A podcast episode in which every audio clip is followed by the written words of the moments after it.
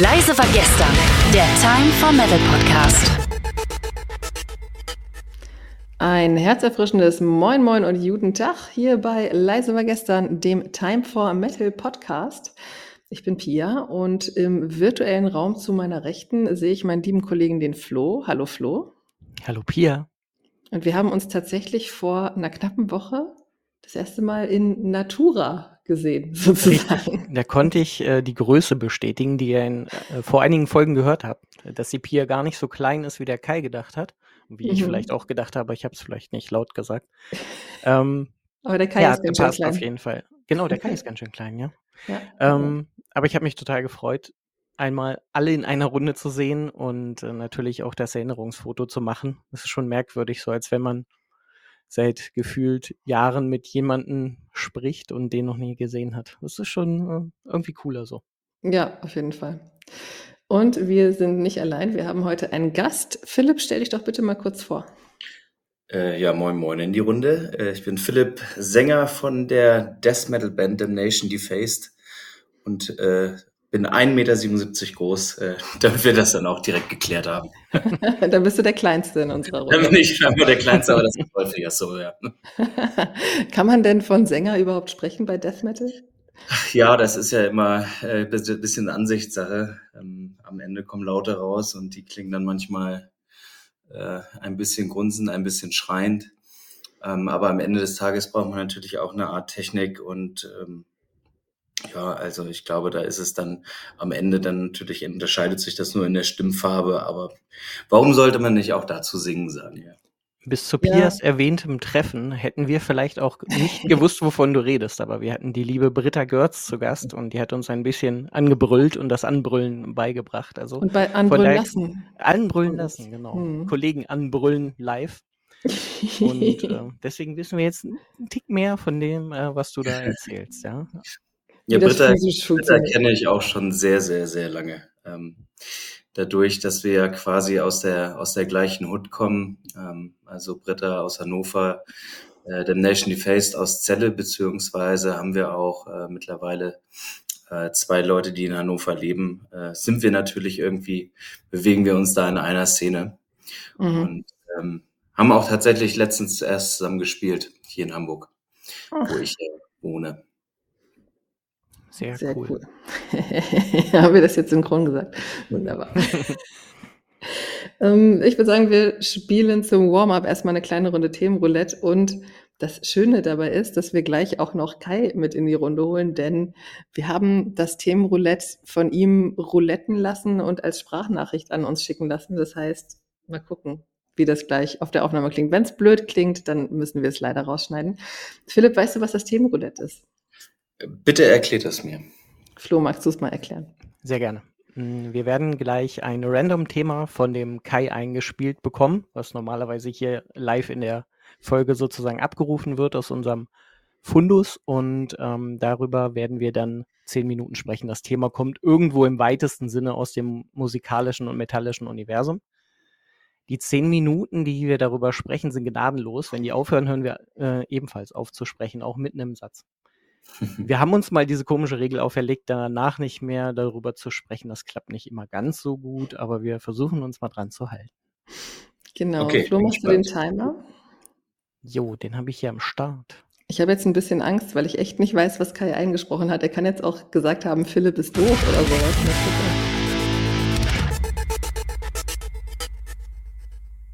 Und das Thema für die erste Runde Themenroulette lautet: Was ist eigentlich True?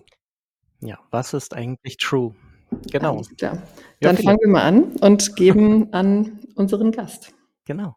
Du darfst anfangen. Boah, das ist schon wieder, das ist natürlich so eine Definition, was ist true, was ist nicht true. Ich glaube, das ist auch ganz schön aufgeweicht worden in den letzten Jahren, weil ich, äh, weil ich zumindest das Gefühl habe, dass die Szene auch so ein bisschen lockerer geworden ist und, und sich auch öffnet gegen, ich will nicht sagen Fortschritt, aber das klingt dann wieder so, als wäre die Metal-Szene nicht fortschrittlich, aber auch gegenüber anderen Genres und, und, und gemischten Sachen. Und ich glaube, am Ende muss es selber äh, jeder für sich selbst irgendwie so ein bisschen definieren, was true ist und was nicht. Ähm, Keine Ahnung. ich gebe das Wort an euch ab, aber ähm, nee, also ich, ich kann damit, ich kann mit dem Begriff eigentlich nur äh, bedingt was anfangen und äh, mag auch nicht äh, dieses elitäre Denken von bestimmten Leuten aus der Szene. Deswegen hat das Wort für mich am besten noch mit äh, was TRVE ähm, mhm. in der Schreibweise hat für mich eigentlich keine Bedeutung.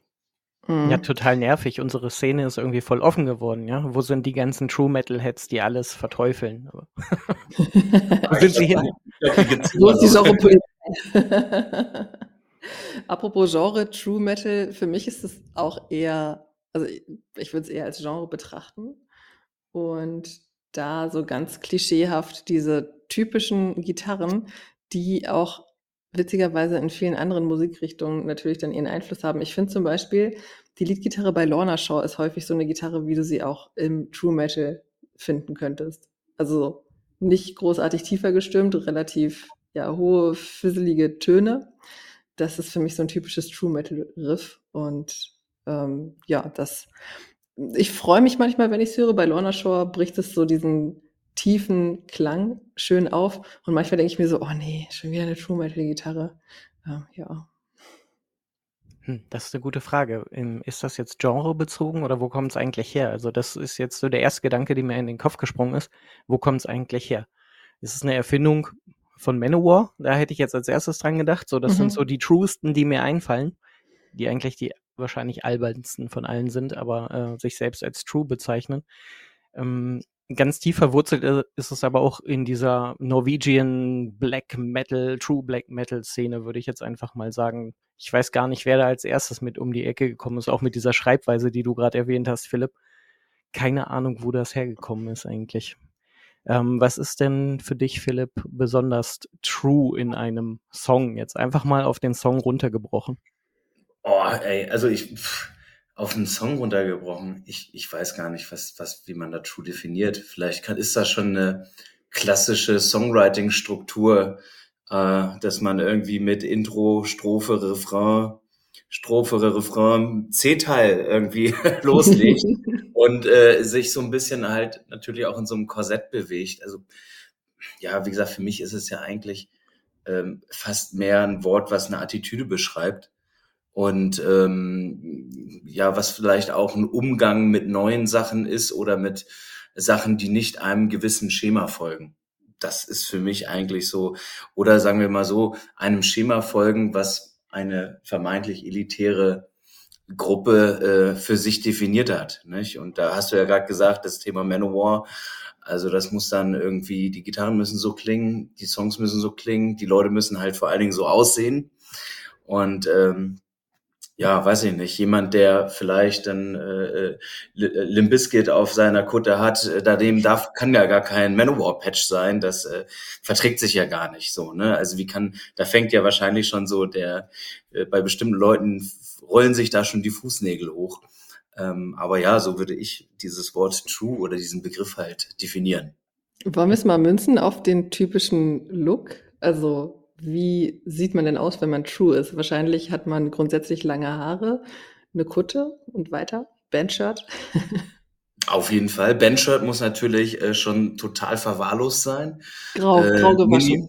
Genau, grau gewaschen Löcher haben. Ähm, am besten halt noch irgendwie aus den 80ern von der ersten Tour, äh, weil da war man ja dabei. Äh, jeder, der nicht bei der ersten Tour war oder die Band äh, noch aus dem Proberaum kennt, der ist ja sowieso nicht true.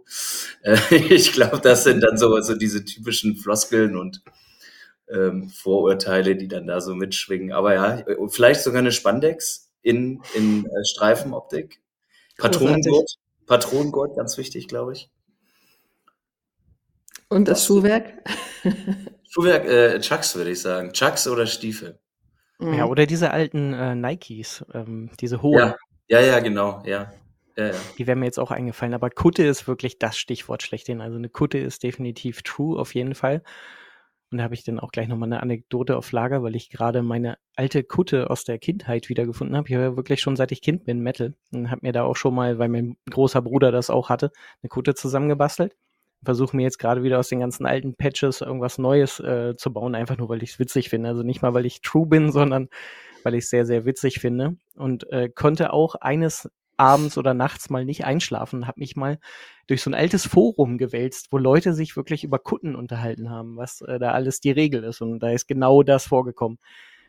Band X darf nicht nehmen Band Y und die Kutte muss, darf niemals gewaschen werden, egal ob drauf Oh ja. gebrochen oder Bier drauf oder sonst irgendwas.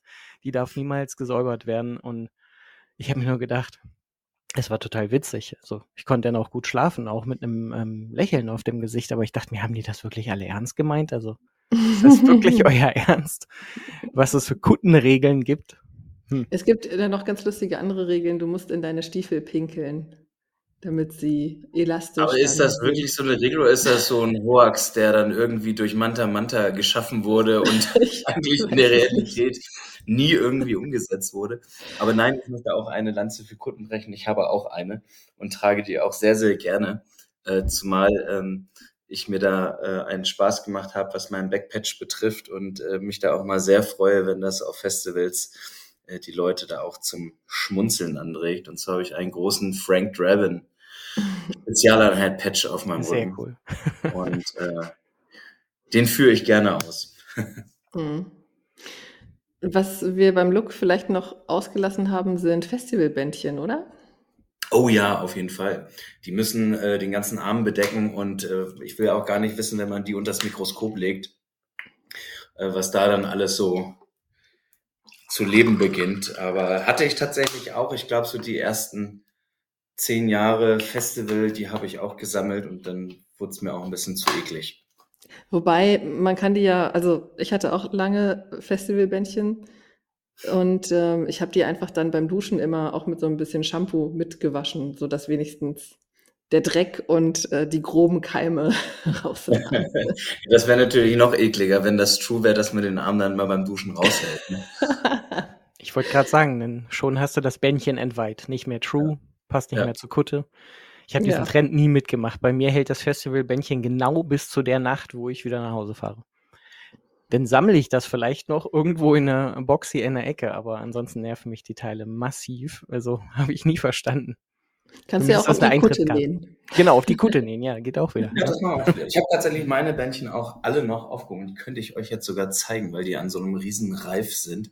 Ist mittlerweile eher, sieht aus wie so ein Bällchen, aber ähm, ja, es gibt so Sachen, die behält man halt einfach und die haben ja dann auch so einen emotionalen Wert. Und ähm, zum Beispiel meine langen Haare, die habe ich auch behalten.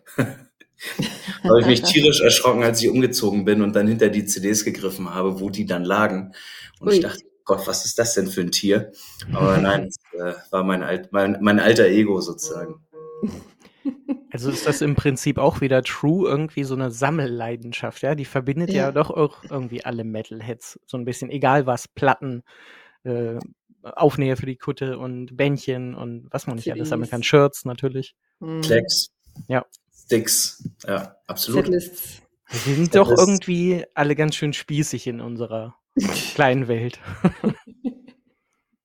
Absolut. Das stimmt. Vor allem, weil Leute immer so vom Stuhl kippen, wenn ich dann erzähle, dass ich keine CD mehr besitze, weil ich auch einfach kein Abspielgerät mehr dafür besitze. Ja, äh, kann ich unterschreiben, beziehungsweise bei mir liegen auf dem Dachboden noch 400 CDs, ähm, nachdem ich auch radikal aussortiert habe. Und ähm, ja, aber es ist, ist das Gleiche. Es nimmt Platz weg, es staubt ein. Das, was mir emotional wichtig war, habe ich noch aufgehoben und äh, paar Boxen, paar Platten. Aber ja, ich bin ähm, da auch sehr digital ähm, aufgestellt. Das ist auch total untrue. Absolut. das muss knarzen, am besten von Platte. Ja, sicher. Das muss im Panzer aufgenommen sein mit einem Kassettenrekorder, mit einem Diktiergerät und dann äh, wird da reingerumpelt. Oh, wenn wir jetzt noch das Fass aufmachen, die Produktion muss true sein. Absolut. Das war's auch schon. Ah, Oh, ich habe keinen im Schlusswort. Satz äh, rausgekickt. mhm. Gelingt auch nur selten. Dann, Philipp, erzähl doch noch mal ein bisschen mehr für diejenigen, die Damnation Defaced nicht kennen. Wer seid ihr? Was macht ihr? Seit wann gibt es euch? Ähm, uns gibt es tatsächlich jetzt schon seit ähm, 2006. Ähm, wie gesagt, wir kommen aus der wunderschönen norddeutschen Stadt Celle in Niedersachsen. Und ähm, ja, wir haben uns als Anfang 20-Jährige zusammengefunden, um einfach ja den eigenen Death Metal äh, Ikonen irgendwie ein bisschen nachzueifern, gerade so alles, was so aus Schweden kam, Göteborg. Also es war immer bei uns sehr melodisch, ähm, hat sich aber dann auch über die Jahre ja deutlich weiterentwickelt. Ähm, wir spielen sehr viel mit elektronischen Elementen, äh, Synthesizern, ich sag mal so, so Landscapes, wo du das Gefühl hast, du bist halt in so einem Science-Fiction-Film oder, oder Game.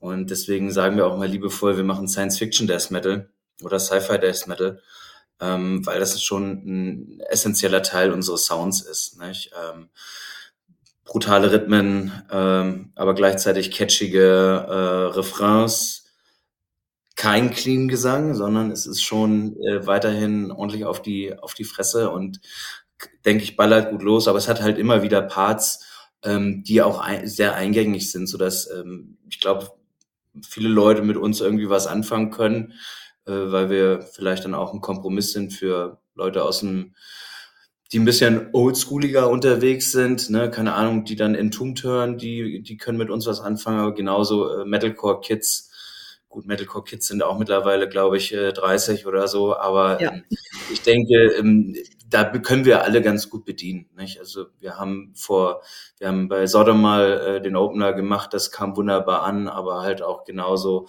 äh, mit Caliban zusammengespielt. Und äh, dementsprechend haben wir da, glaube ich, einen, ganz äh, einen Sound entwickelt, der den man wiedererkennt und da sind wir auch ganz happy drüber und stolz. Und ja, hatten jetzt vor zwei Jahren oder während der Pandemie unser 15-Jähriges. Das ist dann auch so ein bisschen natürlich dadurch äh, ins Wasser gefallen. Und jetzt haben wir in diesem Jahr dann äh, tatsächlich äh, am zweiten, nee, am dritten elften, ne, ist der Freitag, ich bin mir jetzt gerade nicht sicher, äh, kommt auch äh, unser Jubiläumsalbum raus, ähm, was dann so ein bisschen neue Songs, alte Songs, Cover-Songs, alles so ein bisschen äh, als Dankeschön für die ganze Zeit äh, veröffentlicht wird, beziehungsweise der Großteil der Songs, den haben wir schon in den letzten anderthalb Jahren veröffentlicht und äh, lohnt sich auf jeden Fall mal reinzuhören. Kann ich äh, ganz uneigennützig mal empfehlen. Ist das dann auch euer Vorteil, dass ihr halt eben mit den klassischen Metal-Bands aus dem härteren Sektor spielen könnt und auch mit den etwas moderneren? Dass ihr nicht einfach irgendwo sagt, ihr seid da so in der ganz engen Schublade, sondern ihr könnt wirklich auf mehreren Festivals oder mehreren Touren auch fahren? Ich denke schon. Ähm, das ist natürlich auch immer ein bisschen, kommt drauf an, wer da am anderen äh, Ende sitzt, ne, wer das Booking macht. Aber wir haben Partisan gespielt, wir haben aber auch äh, Wacken gespielt oder Metal Hammer Paradise. So, und überall haben wir, eigentlich sind wir auf sehr gute Reaktionen gestoßen, weil wir halt, glaube ich, so genau in die Mitte, in die Kerbe rein treffen, dass wir hart genug sind, dass halt auch ähm, Leute, die halt gerne auf oldschooligen Death Metal oder Geballer stehen oder, oder Deathcore oder sowas uns mögen, aber genauso Leute, die dann, ja, äh, wenn es hochkommt in Flames dann äh, immer gehört haben, die dann auch sagen, ach, das finde ich, kommt gut rüber live, so, nicht? Und, ähm, Du hast es gerade selber schon angeschnitten, auf dem Jubiläumsalbum gibt es auch ein paar Cover-Tracks. Ich habe schon gesehen, ihr seid sehr coverfreudig auf jeden Fall. Ja, ja. Unter anderem äh, Phobia von Creator gecovert, äh, Asche zu Asche von Rammstein und was ich persönlich am meisten feiere, ihr habt einen meiner absoluten Lieblingsballer-Songs gecovert, nämlich Love von Strapping Young Lad. Wie seid ihr denn ja. darauf gekommen? Das musst du mir nochmal ganz kurz erklären. Wie sind wir darauf gekommen? Ich glaube, das war echt so, naja, man sitzt jetzt zusammen und hat, fragt sich dann auch so, okay, was sind die eigenen ähm, Helden, was spiegelt, was können, was, was passt zu unserem Sound? Ähm, und Love war einfach immer ein brutal geiler Song, so der äh, natürlich äh, von einem Ausnahmemusiker mit Devin Townsend, äh, auch was den Gesang betrifft. Also unsere Version ist klingt auf jeden Fall anders, ähm, weil man auch einen Devin Townsend halt äh, gar nicht übertreffen kann. Aber es hat halt einfach Bock gemacht, den, den tatsächlich zu covern. Und äh, ja, du hast natürlich recht, wir haben auch in der Vergangenheit schon mal ähm, ähm, uns an anderen äh, Aufnahmen bedient, obwohl das tatsächlich also wer bei uns äh, in die Songs zum Beispiel bei Spotify reinguckt, der wird am ersten, als erstes über Wolverine Blues stolpern von Entombed. Und das war tatsächlich die Idee vom Partisan, die ja in dem äh, Jahr, meine ich, Jubiläum hatten und jede Band gebeten haben, einen Coversong zu machen. Und so kam das dann tatsächlich. Und ähm, irgendwie fühlt sich äh, Covern auch ganz witzig an. Es macht Spaß, dann doch seine eigene, ist es ja nicht eine Interpretation, aber zumindest den eigenen Sound da äh, so ein bisschen anzuwenden, mal zu horchen, wie denn andere Kompositionen dann klingen. Da seid ihr definitiv auf dem richtigen Weg. Also man hört im Prinzip jeden Coversong, den ich bisher von euch gehört habe, an, dass ihr da euer eigenes Ding rein interpretiert habt. Es klingt nicht einfach wie ein ja, stumpfes Cover sozusagen, dass man das einfach nur nachspielt im klassischen Sinn. Das freut mich sehr zu hören, obwohl man natürlich sagen muss, wir haben es ja nachgespielt, weil sonst ähm, bekommst du ja die Probleme äh, mit den Verlagen, äh, weil es sonst ganz schnell eine Bearbeitung wird. Also sprich, grundsätzlich äh, Songlänge, Songstruktur, der Text, das muss halt alles ähm, identisch sein, aber du kannst natürlich mit Sounds, mit Stimmung einfach spielen. Genau. Und natürlich mit dem Gesang selber auch. Und ich glaube, das äh, kommt dann so eine ganz äh, spannende Mischung raus, so dass du äh, irgendwo, ja, der Song halt anders klingt als das Original, aber dennoch eigentlich man sofort halt äh, auch das, das Original trotzdem weiter im Kopf hat. Ne? Ich habe auch gesehen, dass ihr in der Vergangenheit eher EPs veröffentlicht habt als Alben. Ist das so ein bisschen auch eine neue Strategie, dass man sagt: „Okay, wir veröffentlichen lieber häufiger so ein bisschen, als dass wir auf ein Album hinarbeiten?“ hm, ja und nein. Also, tatsächlich, wir haben ganz am Anfang EPs gemacht, weil es für uns als damals Studenten natürlich auch irgendwie bezahlbarer war, nicht? Mhm. Also, so zum ersten Mal dann, äh, ins Studio gehen und da einige Tausend Euro dann latzen, ähm, da waren halt diese EPs, die teilweise auch dann sogar, ich will nicht sagen im Kinderzimmer entstanden sind, aber zumindest äh, im, im Keller von, von unserem, äh, von den Eltern unseres Schlagzeugers und man dann sozusagen ja äh, sich da ein bisschen dran ausprobiert hat. Danach sind eigentlich fast nur noch Alben gekommen, aber gleichzeitig, ja, ich gebe dir recht, es ist heutzutage ähm, durchaus eine Strategie zu sagen, ich äh, fokussiere mich auf Singles und EPs, um einfach, ja, nicht dann plötzlich drei Jahre oder vier Jahre wieder äh, aus der äh, zu verschwinden und dann wieder von vorne anfangen zu müssen. Das ist natürlich irgendwo ein, eine, eine Konsequenz aus der heutigen Zeit, äh, wie jeder Einzelne äh, oder das heißt jeder Einzelne, aber zumindest viel mehr wieder konsumiert wird, dass halt Spotify-Listen für viele Bands das, das Nonplusultra sind, um, um Reichweite zu generieren. Und natürlich hat das dann auch einen Effekt auf die Veröffentlichungsstrategie. Nicht? Ähm, aber dennoch, also bei uns will ich, will ich jetzt nicht ausschließen, dass äh, wir auch weiterhin dann Alben machen werden, zumal ähm, bei uns das häufig dann auch äh, lyrisch äh, dann irgendwo Konzepte sind, wo dann Songs auch miteinander halt zu tun haben. Mhm. Du hast eben gesagt, dass ihr die ersten Sachen auch bei eurem Schlagzeuger oder bei den Eltern eures Schlagzeugers aufgenommen habt und euch gibt's ja seit, ähm, mehr als 15 Jahren. Habt ihr viele Line-Up-Wechsel gehabt oder wie ist so die Konstellation von damals verglichen mit heute? Ähm, überschaubar eigentlich von den Wechseln. Also es gibt einen Kern, äh, das ist unser Gitarrist Lutz, unser Schlagzeuger Lukas und ich. Wir sind seit Gründungsmitglieder und seit Anbeginn dabei. Und dann gab es halt immer mal wieder Wechsel am Bass und an der Gitarre, obwohl man sagen muss, dass äh, jeder, der ähm, diese Position hatte, also mindestens fünf, sechs, sieben Jahre dabei war und dass generell die Band halt immer ein sehr, sehr enges, freundschaftliches und familiäres Verhältnis ausgemacht hat, äh, was wahrscheinlich auch der Grund ist, warum es sonst auch immer noch gibt. Nicht? Also ich mhm. meine, man muss ja ähm, schon realistisch sein, dass wir jetzt nicht äh, die Metal-Welt erobert haben in den 17 Jahren und äh, ähm, überall rumgekommen sind und äh, weltweit irgendwie live gespielt haben. Nein, wir sind halt nach wie vor eine, eine Gruppe von, von engen Freunden, die das ähm, sich da immer wieder motivieren kann und natürlich auch die eigene Kreativität und auch die Vision, wie, wie man, wie selber die Mucke halt klingen muss, dann halt wirklich auch zu 100 Prozent ausleben kann. Nicht? Und ähm, das ist einfach eine schöne Sache und ähm, ja, wie gesagt, da bringt sich dann halt auch jeder ein. Mhm. Aber okay, vielleicht nicht weit rumgereist. Wacken ist ja mehr oder weniger um die Ecke dann ähm, von Celle aus gesehen. Aber trotzdem muss man da auch erstmal hinkommen. Ja, das war auf jeden Fall, ähm, ich kann mich noch erinnern, dann wirklich so ein jetzt endlich so, jetzt, jetzt hat's geklappt so, ne?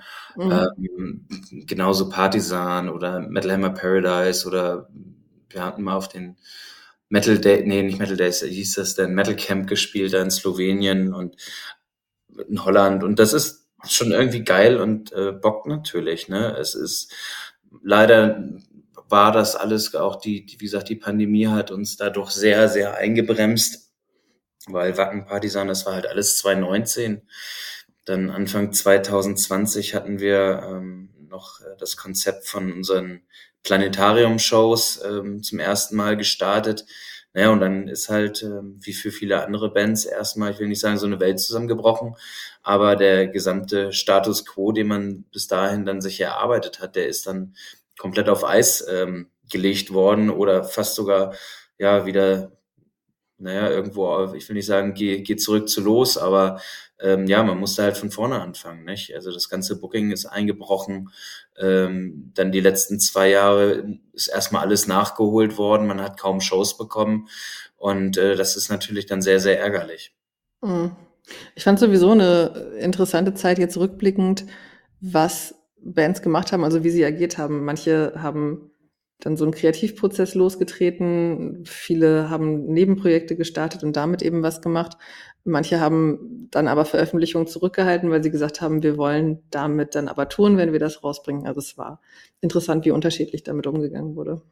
Absolut. Also bei uns ist es, ich will nicht sagen, es war einmal alles. Also wir haben ja dann dieses Jubiläumsalbum tatsächlich 21 schon geschrieben und auch produziert und haben da auch schon angefangen, erste Songs zu veröffentlichen. Aber am Ende des Tages ist es jetzt zwei Jahre später erst dazu gekommen, das ganze Projekt zu finalisieren oder auch wieder äh, äh, ähm, irgendwo Kapital wieder zu sammeln, um dann auch jetzt zum Beispiel eine Vinylproduktion überhaupt wieder stemmen zu können. Nicht? Weil du hast ja keine Einnahmen. Du hast keine Shows, wo du Merch verkaufen kannst.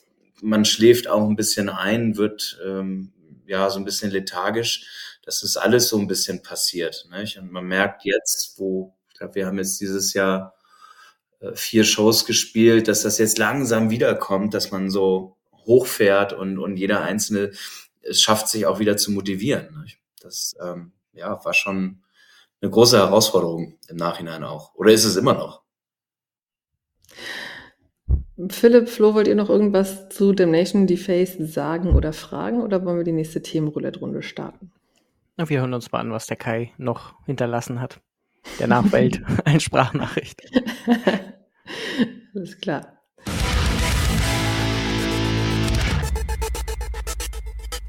Und die zweite Runde Themenroulette, ja, die dreht sich dank des Zufallsgenerators um die Frage, wie viel Technik braucht man eigentlich bei einem Konzert? Oh, spannend. Spannend, ja. ich glaube, es geht von bis, ne? Wenn wir gerade beim True Metal waren, dann braucht man wahrscheinlich etwas weniger, als wenn man groß auffährt mit Backing Track, äh, Pyrotechnik vielleicht noch dabei und keine Ahnung, äh, sechs Instrumenten oder wie auch immer. Ihr habt euch natürlich genau den in der Band ausgesucht, der am wenigsten Ahnung davon hat. Ähm, wir haben, wir haben tatsächlich zwei Veranstaltungstechniker in der Band und äh, die könnten natürlich jetzt wahrscheinlich episch breit referieren. Ähm, aber bei uns ist das tatsächlich relativ überschaubar, weil, ähm, und jetzt sind wir wieder beim Thema True. Äh, wir sind nämlich da gar nicht True. Und zwar ist bei uns das meiste digital. Also wir spielen mit digitalen Amps. Ähm, heißt, es gibt da, es muss nicht unbedingt Boxen geben, wenn nicht die anderen Bands sie an dem Abend nutzen, sondern wir gehen direkt in die, in, in die Anlage rein. Wir haben auch unseren eigenen Sound dabei. Seit einigen, also seit weiß nicht, fünf Jahren oder sechs Jahren haben wir In-Ear-Monitoring. Ich glaube, ohne das ähm, kann ich es mir gar nicht mehr vorstellen. Am Anfang ist man da so ein bisschen ablehnend, denkt, man kriegt nichts mehr mit, aber Entschuldigung, ähm, das sind tatsächlich essentielle Sachen, die wir so dabei haben. Nicht? Und äh, ja, klar, dann irgendwie Gitarren und, und Schlagzeug. Äh, damit können wir unseren Tod werfen. Aber ähm, ja, sonst ist das bei uns relativ überschaubar. Es ist natürlich auch immer, hat damit zu tun, welchen welchen Aufwand man, Aufwand man überhaupt betreiben kann. Nicht? Also wie groß mhm. ist so eine Produktion? Wenn wir unterwegs sind, versuchen wir das Besteck natürlich so klein wie möglich zu halten, ähm, weil wir in der Regel halt auch, wenn nur unseren Mischer dabei haben und nicht noch irgendwelche Stagehands, sondern wir bauen äh, die Scheiße dann halt selber auf. Ne? Ja. War das von Anfang an so bei euch? Also wirklich auch schon zum äh, Beginn der Bandkarriere oder brauchte man da schon um irgendwie cool wirken oder mithalten zu können, den 120 Kilo Marshall Head auf der Bühne? Äh, auf jeden Fall. Also erstens das und zweitens war natürlich, ähm, ich weiß gar nicht, ob so Camper-Amps äh, vor wann, wann die überhaupt auf den Markt gekommen sind und damals wahrscheinlich äh, wie ein Mittelklassefahrzeug irgendwie gekostet haben. Das muss man natürlich auch sagen, dass die Technik sich auch ähm, deutlich weiterentwickelt hat in den letzten Jahren und die Sachen auch im Zweifel bezahlbar geworden sind. Oder wir, wir einfach natürlich keine armen Studenten mehr sind, äh, die dann äh, irgendwie ihre äh, PVMs oder ich weiß gar nicht, was, was die Kollegen da in der am Anfang immer alles gespielt haben. Ähm, da war natürlich alles dabei. Nicht? Und das, äh, ich kann mich noch erinnern, wie unser ähm, Bassist einen unfassbar schweren Scheißamp dabei hatte, der so schwer war, dass er fast nicht alleine tragbar ist, obwohl ein Griff dran war. Mhm. Und die Kiste ist auch immer als allerletztes aus dem Auto geräumt worden. Und da bin ich froh, dass der jetzt nur noch so ein, lass es 20 mal 20 Zentimeter äh, kleines Teil dabei hat, wo du denkst, oh Gott, ist das jetzt ein, ein Apple-Computer oder tatsächlich ein Bass-Amp? Also für uns hat sich das schon sehr erleichtert. Aber ich kann natürlich äh, ich habe eine andere Band gehabt, äh, Köbrand hießen die, da waren wir so crustmäßig unterwegs. Da mussten natürlich, mussten da Orange Boxen und Orange, Orange Amps auf der Bühne sein. Äh, also anders ging's ja gar nicht. Das hätte man sicher lächerlich gemacht. Ne? Das wäre mal nicht true.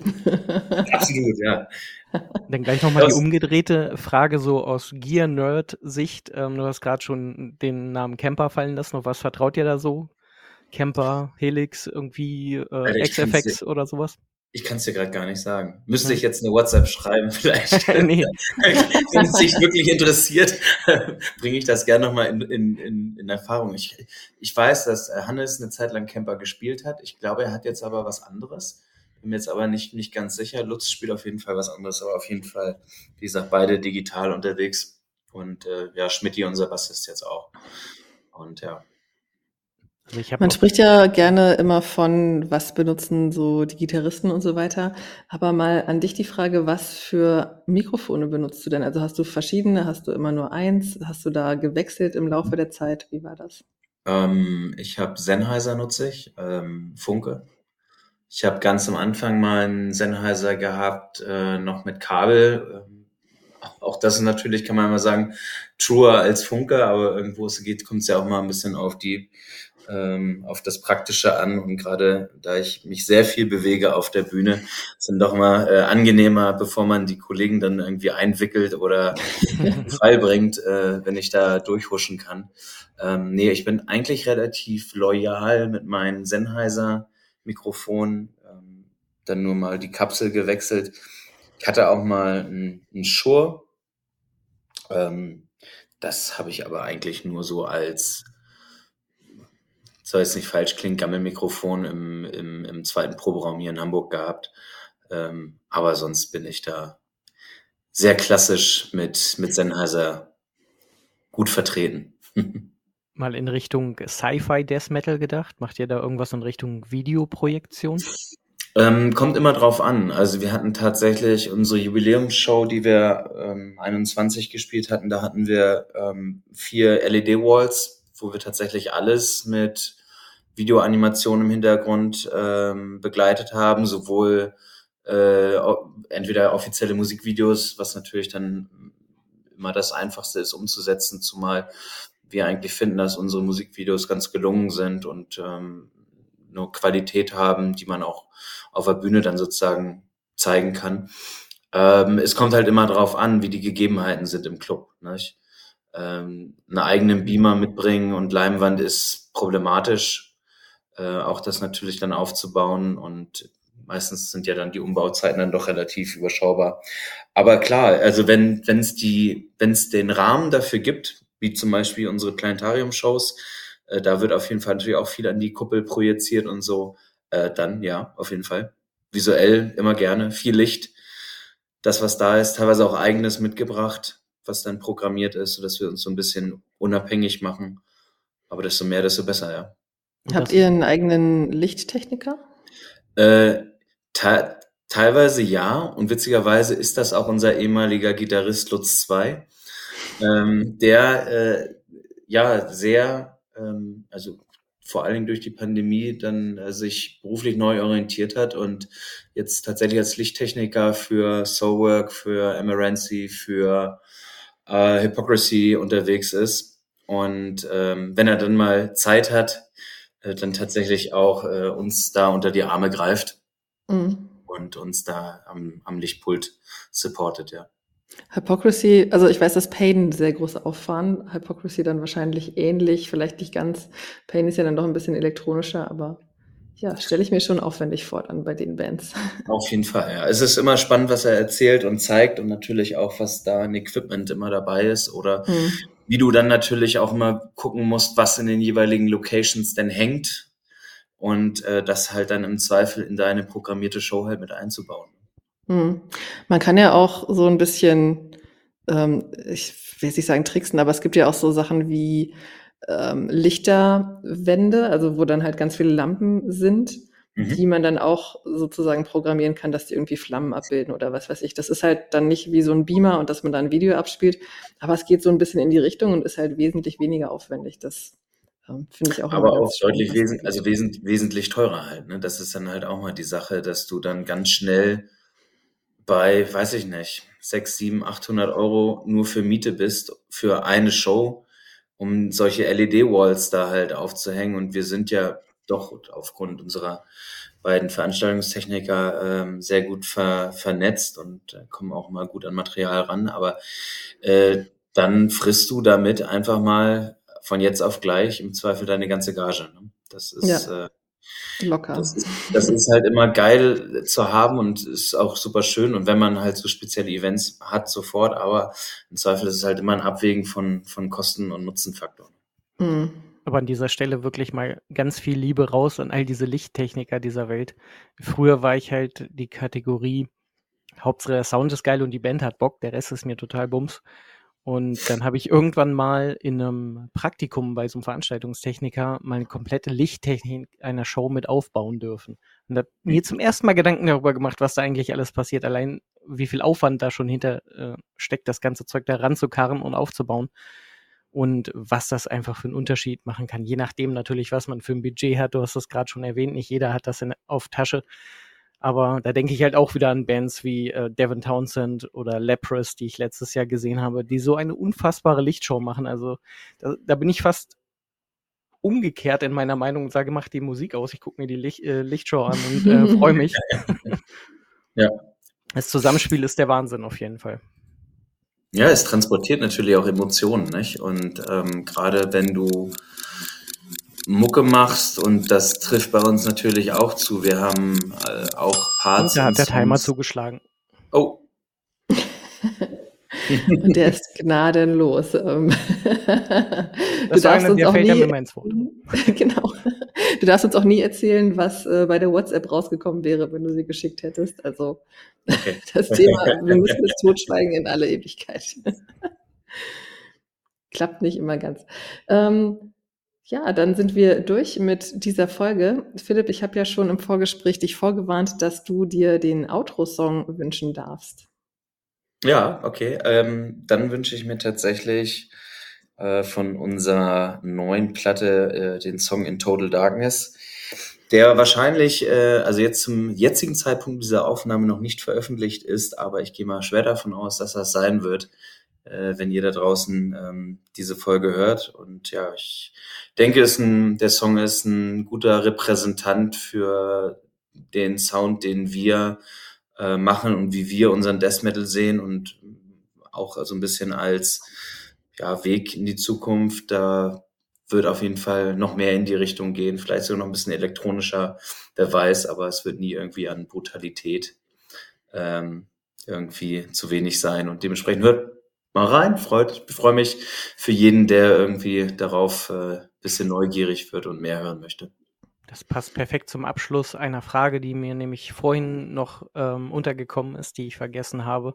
Welchen Song sollte man hören, um euch komplett so ein bisschen zu umschreiben, weil du hast es ja selber erwähnt, ihr habt an Platz 1 bei Spotify den Wolverine Blues, das ist natürlich gleich ein Cover und die Leute hören sich mhm. vielleicht erstmal das Cover an und denken, oh, ist eine Coverband.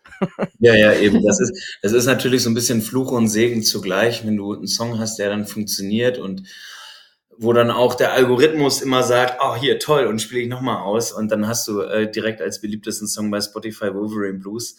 Ähm, ja, ist Fluch und Segen zugleich. Ne? Ist, das Cover ist super, hat genau den Sound, aber im Prinzip hört euch zum Beispiel in Total Darkness oder Scorn an ähm, vom jetzt kommenden Album und ich glaube, die sind ein guter Indikator dafür, für was wir stehen und wenn wir bei euch in der Nähe spielen, kommt gerne vorbei. Trinken auch fünf Bier noch mit euch und ähm, ja, würde ich mich das sehr. Ist, das ist doch mal ein gutes Versprechen. Und euer neues Album mit neuen, alten und Coversongs kommt am 3. November raus und dann bekommt ihr jetzt mit In Total Darkness einen kleinen Vorgeschmack. Super. Vielen Dank fürs Zuhören und bis zum nächsten Mal. Macht's gut. Vielen, vielen Dank, macht's gut. Tschüss.